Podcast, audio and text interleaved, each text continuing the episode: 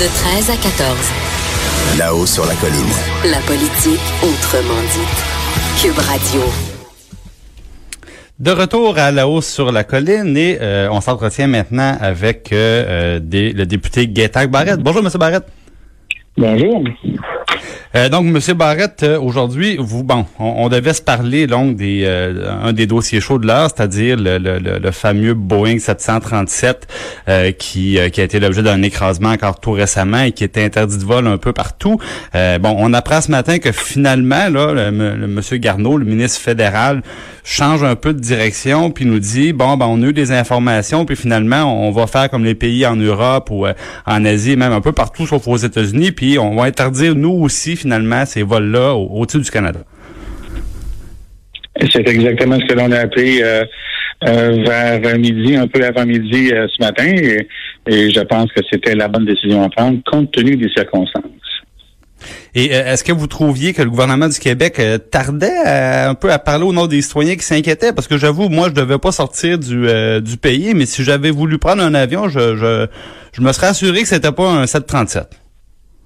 Ben, écoutez, moi, je pense qu'hier, c'était pas la bonne réponse. Et pour le gouvernement du Québec, il devait intervenir. C'est la raison pour laquelle j'avais euh, publié un tweet ce matin à cet effet-là.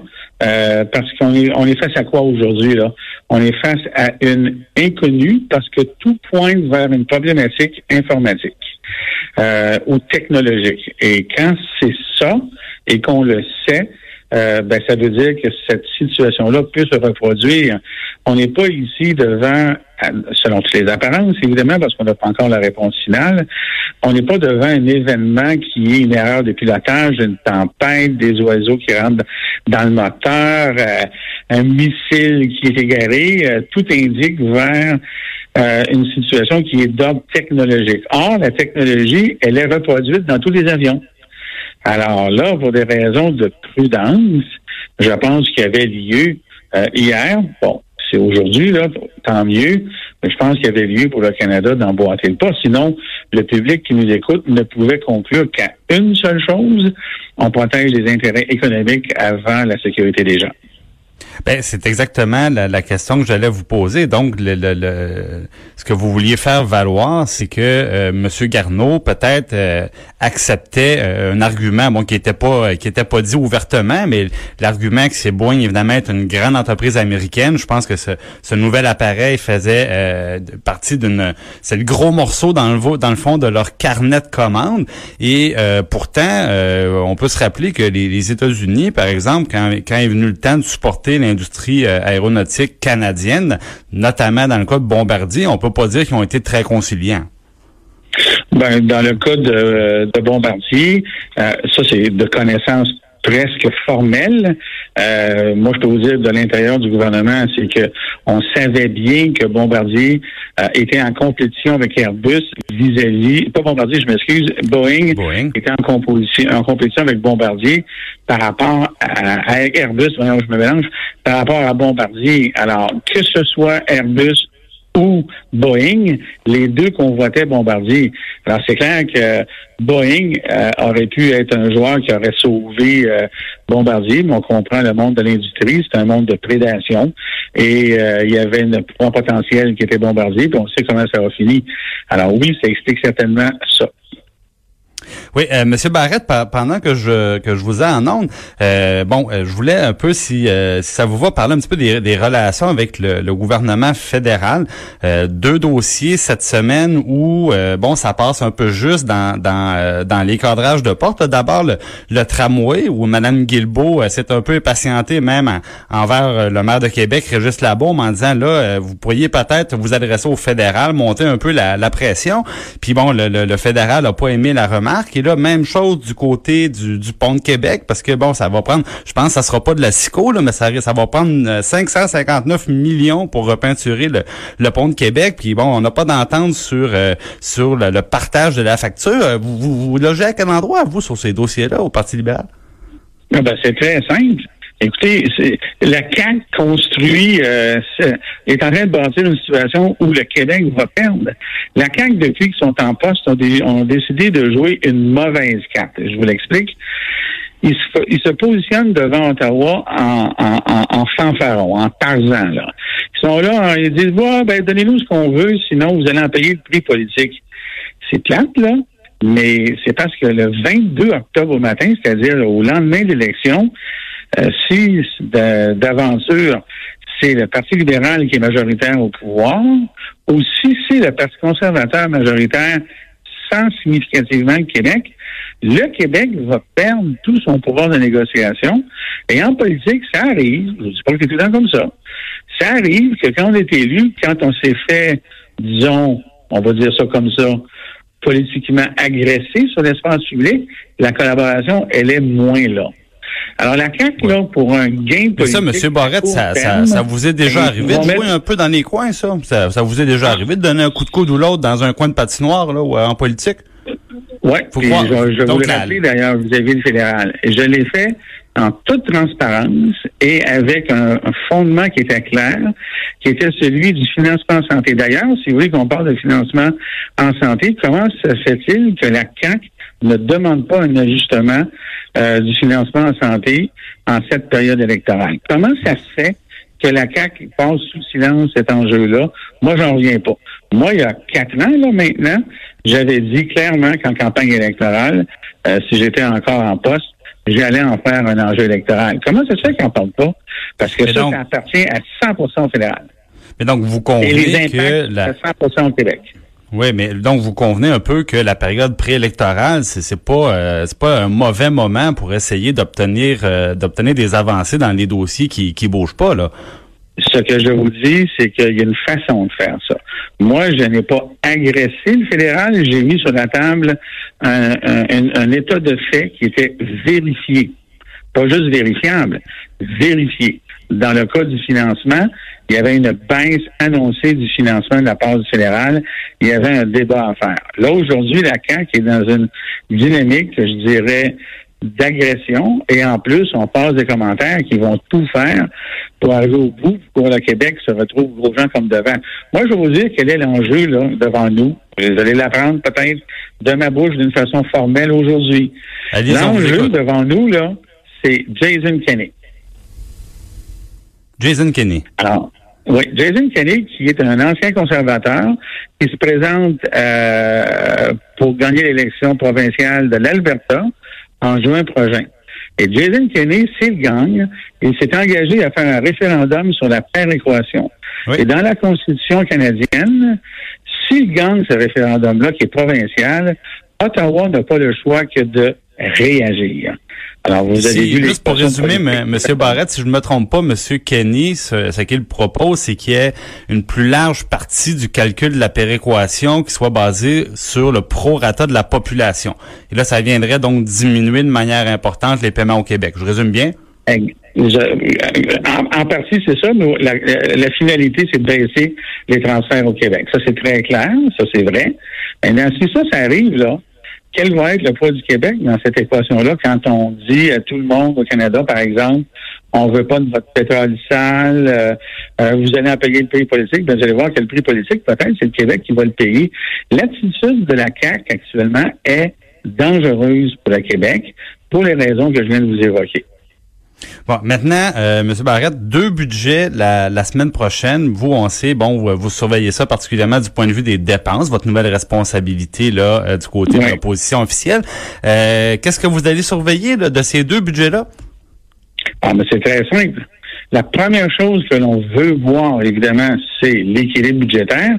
La CAC ne peut pas euh, ne pas arriver à l'équilibre budgétaire compte tenu de l'excellente situation économique que nous avons laissée elle est reconnue même par eux. Alors, ils peuvent pas arriver avec un budget qui est déficitaire. Ça, je ne crois pas que ça va arriver. On va le surveiller quand même. Mais pas à court terme, en tout cas. Pas à court terme. Ben, ils font un budget d'un an. Euh, c'est sûr que dans le budget, il y a une prévision sur les trois prochaines années. Les cinq prochaines. Ils peuvent pas arriver. Pardon? Sur les cinq prochaines années, normalement. vous avez raison, là, mais disons que je faisais le calcul là, pour euh, le, mandat, là, qui, euh, parce qu'on a bientôt une année de fête. Là. Alors, euh, alors dans ce sens-là. Maintenant, euh, c'est une chose que d'arriver avec l'équilibre budgétaire. Maintenant, est-ce que les budgets vont être au rendez-vous dans les différents secteurs? Santé, éducation, par exemple. Alors, est-ce qu'on va avoir euh, la capacité de vraiment faire du développement? Est-ce qu'on va avoir des compressions cachées dans le budget? C'est très possible parce que pour moi, il y a une chose qui est certaine et ça va être l'heure de vérité la semaine prochaine. Là. Euh, les promesses que la CAC a faites pour ce mandat-ci sont irréalisables dans l'état des finances publiques actuelles. Alors, qu'est-ce qui ne sera pas fait? Et si tout est fait, parce que c'est le, euh, le fer de lance, c'est ce qui est répété ad nauseam depuis euh, qu'on au Salon Bleu, on va remplir toutes nos promesses. Il disait que ce ton-là et cette intonation-là, parfait, ben, il doit y avoir quelque chose qui ne se passera pas là. Alors, il y a des choix qui vont être faits. On ne sait pas lesquels, on va le savoir. Maintenant, c'est sûr qu'on va surveiller l'équation qui est fondamentale. L'équilibre budgétaire, le paiement de la dette, les promesses et euh, la reconduction des services qui sont actuellement sur la table. Alors, dans cette équation-là, là, c'est des vases communicants. Alors, est-ce qu'on va augmenter la dette? Est-ce qu'on va arrêter de faire des paiements? Est-ce qu'on va prendre le risque de payer plus de taux d'intérêt parce qu'on n'a plus la même cote? Est-ce qu'on va abandonner des promesses? Est-ce qu'on va couper dans des services? Ce sont des vases communicants. Il n'y a rien de compliqué là-dedans. Mais évidemment, euh, le budget, je m'attends à ce qu'il y ait bien des choses cachées. Je m'attends à peu de transparence. On va creuser et on va exposer des situations qui sont inacceptables. Euh, D'ailleurs, en parlant de, transparence, le, la CAC remettant en question les, euh, les bulletins mensuels, dans le fond, qui font le point sur l'état des, euh, des finances publiques. Donc, vous pensez que c'est quelque chose qui vise à cacher de l'information, c'est ça que vous nous dites? Ben moi, je peux vous dire une chose. Le fait de ne pas avoir publié le bulletin mensuel, c'est pour cacher quelque chose. Alors, c'est peut-être pour cacher une surprise positive, mais le principe de ne pas avoir publié le dernier bulletin est pour moi fondamentalement antidémocratique. Personnellement, je souhaite, pour ce que je, mon fantasme là, c'est que le gouvernement soit transparent dans tous ses secteurs. Et pour que ce soit transparent dans tous ces secteurs, écoutez, là, si le gouvernement était transparent dans tous ces secteurs, euh, il y aurait pas mal moins euh, de choses qui s'écrivent où on discuterait des vrais enjeux au lieu de discuter de choses qui sont toujours détachées de, la condition fondamentale de départ qui est le budget. Vous savez, je vais peut-être vous surprendre parce que les gens ne le voient pas comme ça, mais dans un gouvernement, tout commence par un budget et finit par un chiffre qui est entre parenthèses ou non. Et tout commence par un budget. Moi, quand j'étais ministre de la Santé, là, je pouvais faire, il y en a plein de choses que je voulais faire et que j'aurais pu pouvoir faire. Mais à la case départ, j'avais un budget. Puis à la fin, ben, il y avait un déficit ou un surplus ou un équilibre. Et tout commence par un budget. Si dans, les médias, sur la place publique, euh, on discutait en fonction de ça, donc des choix en fonction du budget qu'on a, ben la dynamique serait complètement différente. Maintenant, elle euh, est aujourd'hui parce qu'on n'en parle pas. Parlant, parlant de dépenses, puisque vous êtes maintenant responsable du Trésor, il y avait beaucoup d'éléments dans le cadre financier de la CAC qui étaient basés, dans le fond, sur des, des, des économies. Il promettait d'arrêter le gaspillage en informatique, il promettait des économies administratives, il promettait, si, je résume, là, des, de, de couper dans les services qui ne touchent pas directement le public et même dans les emplois de, de, de, de fonctionnaires qui ne donnent pas des services directs à la population. Vous avez été au gouvernement pendant de nombreuses années. Euh, il reste quoi comme place pour euh, couper sans toucher les services à la population? Ben, j'en vois pas bien ben là. Regardez, moi, là, lorsque j'étais à la santé, je j'avais la responsabilité de plus de la moitié du budget de l'État en termes de dépenses. Quand on enlève la dette, là, quand il reste juste les programmes. Les programmes, c'est les services qu'on donne à la population les routes, l'éducation, la santé, la culture. Ça, c'est les dépenses de programme. J'en avais, moi, comme responsabilité pour plus que la moitié. J'ai fait une réforme pour justement enlever le, toute la fameuse bureaucratie. là. J'en ai, je suis allé en chercher pour des centaines de millions de dollars. Je veux juste vous rappeler, par exemple, que les agences, c'était 220 millions de dollars. Je l'ai fait. Ça, c'est 220 millions récurrents qu'on paye plus. Je suis allé, je suis allé baisser le prix des médicaments.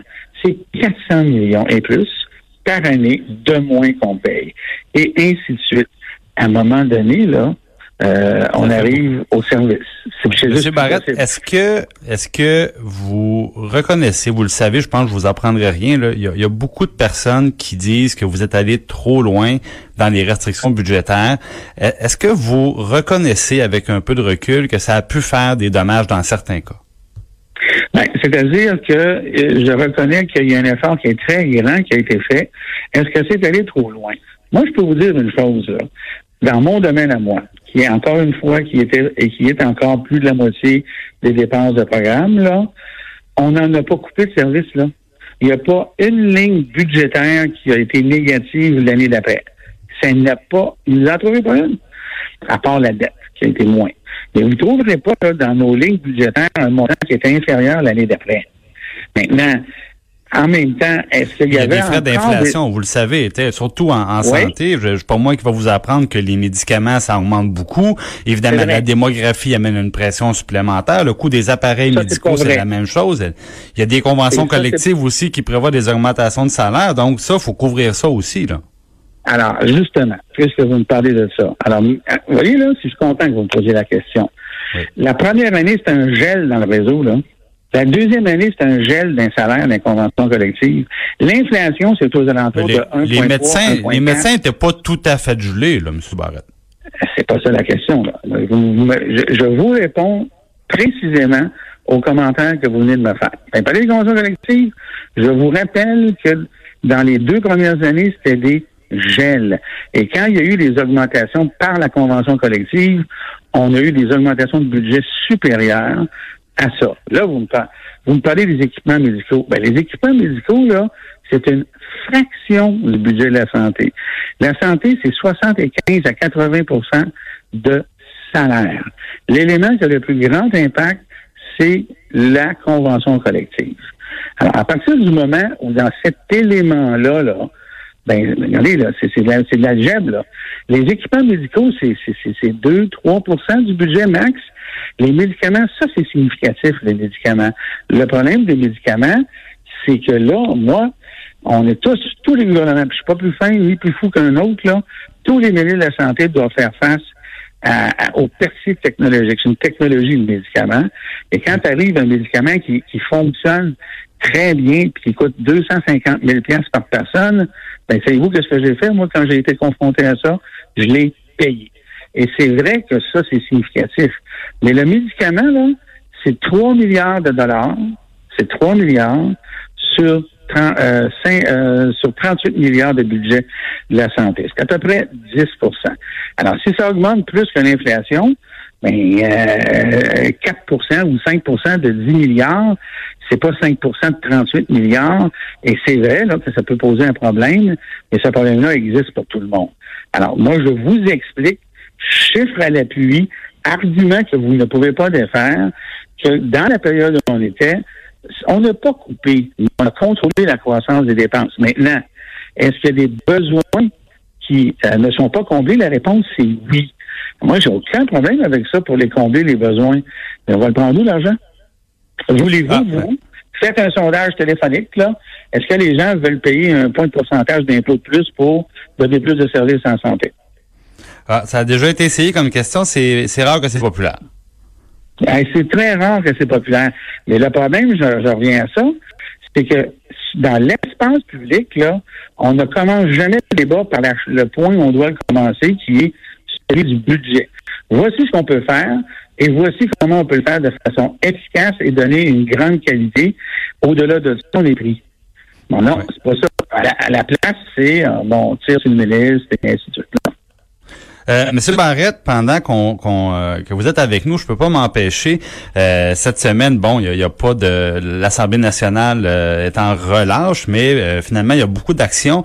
le départ de Madame Fournier du Parti québécois, je pense que vous sûrement vous, vous surveillez ça. Qu'est-ce que ça vous inspire, vous? Ben, écoutez, cette semaine a été, euh, c'est pas à moi de commenter les histoires du Parti québécois, mais bien honnêtement, j'ai trouvé que le Parti québécois avait une semaine dure et vraiment il n'évitait pas ça. À un donné, on est des adversaires politiques, on n'a pas exactement la même vision des choses, c'est normal, c'est pour ça qu'il y a des partis politiques. Maintenant, quand je regarde, euh, puis là, vous allez comprendre ce que je veux dire, je pense, là, si vous l'avez écouté, là, il y a une personne sur deux qui l'écoute, là. La carte, tout le monde en parle, je pense que c'était inapproprié. Euh, Madame Fournier, je trouve qu'elle a, elle a, pas fait ça par hasard. Là. Elle a choisi son timing et ça, ça heurte leur organisation politique. Écoutez, je regarde ça, là, puis euh, je trouve que c'est c'est pas une bonne semaine. Je trouve ça un peu particulier, cette histoire-là. Et en tant qu'observateur, ben, je n'ai rien compris dans son affaire. Je pense que je, je, rejoins la population en général. Je suis assez pas pire, là. Je pense qu'en politique, on peut décoder des choses, le dit et le non-dit. Là, euh, il y a tellement de non-dits ou de non euh, avoués ou de non euh, je sais plus comment le dire là. Euh, Je ne sais pas qu'est-ce qu'il y a dans sa tête. Là. Que, Les, ça va sortir un moment donné, là. Et on a vu que M. Bérubé, bon, euh, était vraiment pas content, est allé même jusqu'à euh, remettre en cause la légitimité de, de Mme Fournier. Vous, est-ce que est-ce que vous pensez qu'il a raison d'aller jusque-là? Ben, légitimité, c'est-à-dire que ce qu'il a dit, quand on, on démissionne, et moi j'ai eu la même réaction en passant là. Quand on, on, quitte un parti à cinq mois là, parce que ça c'est juste cinq mois là, après une élection, et, qu'on s'en va indépendant, euh, euh, d'évoquer la possibilité de repartir en élection pour avoir la légitimité d'être là, là, je comprends ce raisonnement-là. Moi, je vais vous dire une chose. J'ose espérer, j'ose espérer que les gens qui ont voté pour moi euh, ont voté en partie de façon significative pour moi. Mais je suis convaincu qu'en majorité, là, ils, ont, ils ont voté pour le parti d'abord. Euh, moi, je, je pense que c'est comme ça pour la majorité des députés. C'est peut-être pas la totalité. Je pense que c'est pas la totalité. Je pense qu'il y a des gens pour lesquels, dans des comtés, on vote pour la personne, surtout pour les députés qui sont là depuis des années. Là. Mais euh, quand on arrive, là, je pense que en 2014, là, moi, j'ai pas la prétention de penser que les gens dans la prière ont dit voici le Messie, j'ai pas le choix de voter pour cette personne-là. Alors, je pense qu'il y a eu un vote pour la partie. J'ai pas cette prétention-là. Puis je l'avais pas non plus euh, euh, l'année dernière, en 2018. Alors, la position de Mme Fournier, elle étonne beaucoup euh, et elle suscite certains commentaires au PQ que je comprends. Que vous comprenez. Euh, parlant de ça, écoute, le, le, le, le, premier ministre qui était en, en, point de presse dans les dernières minutes a dit qu'il était ouvert à euh, revoir l'entente, dans le fond, de, de, partage des ressources là, entre les, les, partis politiques à la suite du départ de, de Mme Fournier. C'est une demande qui était faite par QS. Est-ce que vous pensez que ces, ces arrangements-là, là, concernant, dans le fond, tous les moyens financiers dont disposent les groupes parlementaires, est-ce que vous pensez, comme QS, qu'on, que c'est normal qu'on aille jouer là-dedans à toutes les fois un député bon quitte pour euh, peu importe le motif ou vous pensez que ça devrait être maintenu pour euh, la durée du mandat? Ben, regardez ça, j'ai pas d'opinion là-dessus, je vais vous dire pourquoi. Euh, parce que c'est l'objet d'une négociation. Il n'y a pas de règle. En fait, c'est pas vrai ce que je viens de dire là. Il y a une règle et on l'a brisé la règle. Et on l'a brisé par la négociation. Alors là, ben, que les gens responsables de la négociation fassent leur nouvelle négociation s'il y a lieu techniquement, il y a une entente qui a été conclue et l'entente, elle est, elle dure jusqu'à la fin. Bon. Oui. Mais là, ben, le, Parti libéral, évidemment, le, Parti libéral, un groupe parlementaire, va participer à ces négociations-là. Euh, quelle position vous allez défendre? Ben, c'est-à-dire que moi, c'est pas moi qui vais aller la défendre. Alors, honnêtement, là, je n'ai pas, moi, fait cette réflexion-là personnellement, et je vais vous dire pourquoi. Parce que j'étais pas là à la dernière négociation. Il y a des enjeux, il y a toutes sortes d'enjeux, là et euh, qu'on doit prendre en considération. Et ça commence par une situation de base qui n'est pas prévue dans nos règles. Ce que nos règles prévoient, c'est que ces deux parties-là ne devraient pas être reconnues. Bon, on a décidé, les quatre parties ensemble, et principalement la CAQ et le Parti libéral, de leur donner une reconnaissance euh, et des budgets et ainsi de suite. Là, la donne change encore. Alors, il y a eu une espèce d'arrangement de courtoisie euh, qui a été fait, qui n'était pas parfait euh, pour personne, mais qui était un compromis raisonnable. Un compromis. Là, moi, je pense qu'actuellement, la situation va pas bien, bien, bien changé, là, mais ça sera au, vous savez, là, actuellement, il y a, quatre partis. On s'entend plus deux indépendants à partir d'aujourd'hui.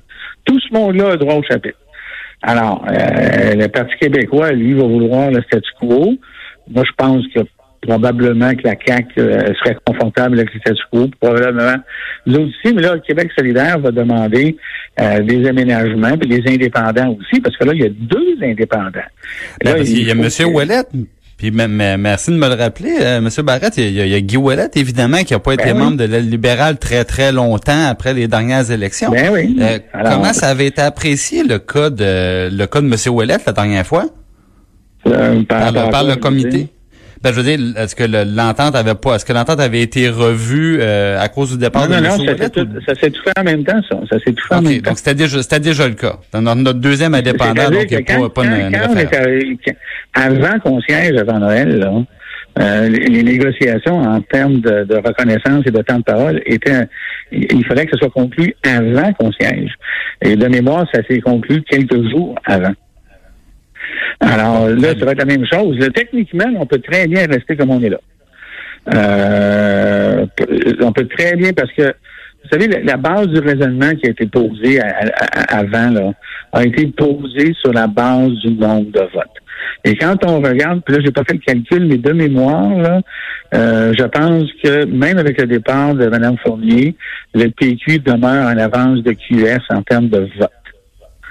C'est pas en termes de compter qu'il faut regarder ça, c'est en termes de C'est les vote. résultats de, de- c'est plus le temps de parole en chambre là, qui, euh, qui, qui est un raisonnement Et, différent. la- et le temps de parole et, et- et- et l'ordre des euh, le- l'ordre des, des non non oui des questions vous avez raison mais l'ordre des euh, la- la- le numéro un en termes de, de groupe parlementaire bon, c'est le gouvernement le numéro deux c'est nous autres et ainsi de suite.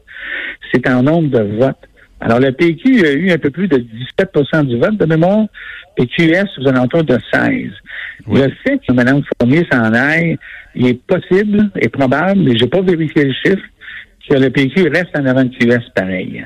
C'est pour ça que c'est pas le nombre de députés qui compte. On a fait un raisonnement, à ma connaissance, là, d'après ce qu'on m'a expliqué, parce que c'était pas à la table de négociation, basé sur le nombre de votes. C'est peut-être pas ça là, qui a été l'élément moteur, mais l'élément de départ était le- la proportion du vote.